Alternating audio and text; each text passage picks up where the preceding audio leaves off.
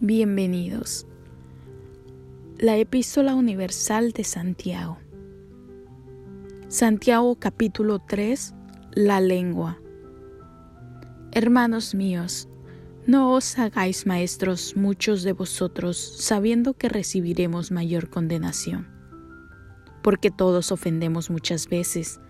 Si alguno no ofende en palabra, este es varón perfecto capaz también de refrenar todo el cuerpo.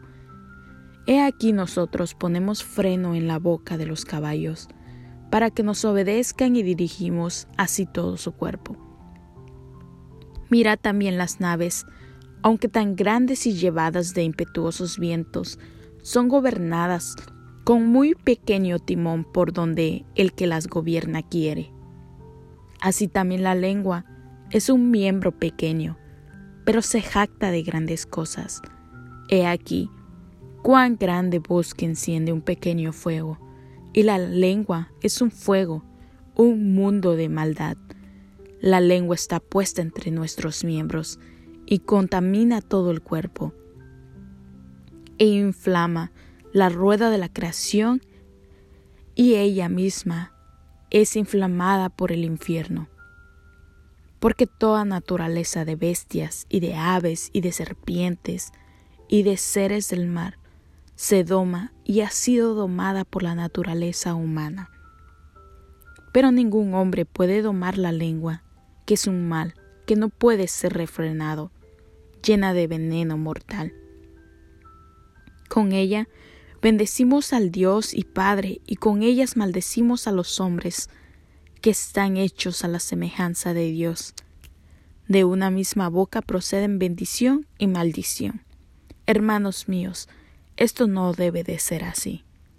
¿Acaso alguna fuente hecha por una misma abertura, agua dulce y amarga?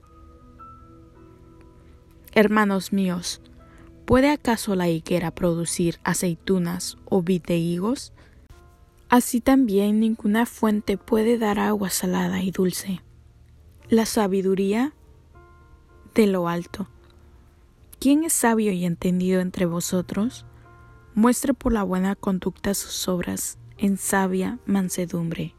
Pero si tenéis celos amargos y contención en vuestro corazón, no jactéis ni mintáis contra la verdad, porque esta sabiduría no es la que desciende de lo alto, sino terrenal, animal diabólica.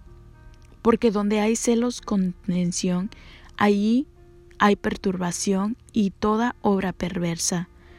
Pero la sabiduría que es de lo alto es primeramente pura, después prácticamente amable, benigna, llena de misericordia y de buenos frutos, sin mansedumbre ni hipocresía.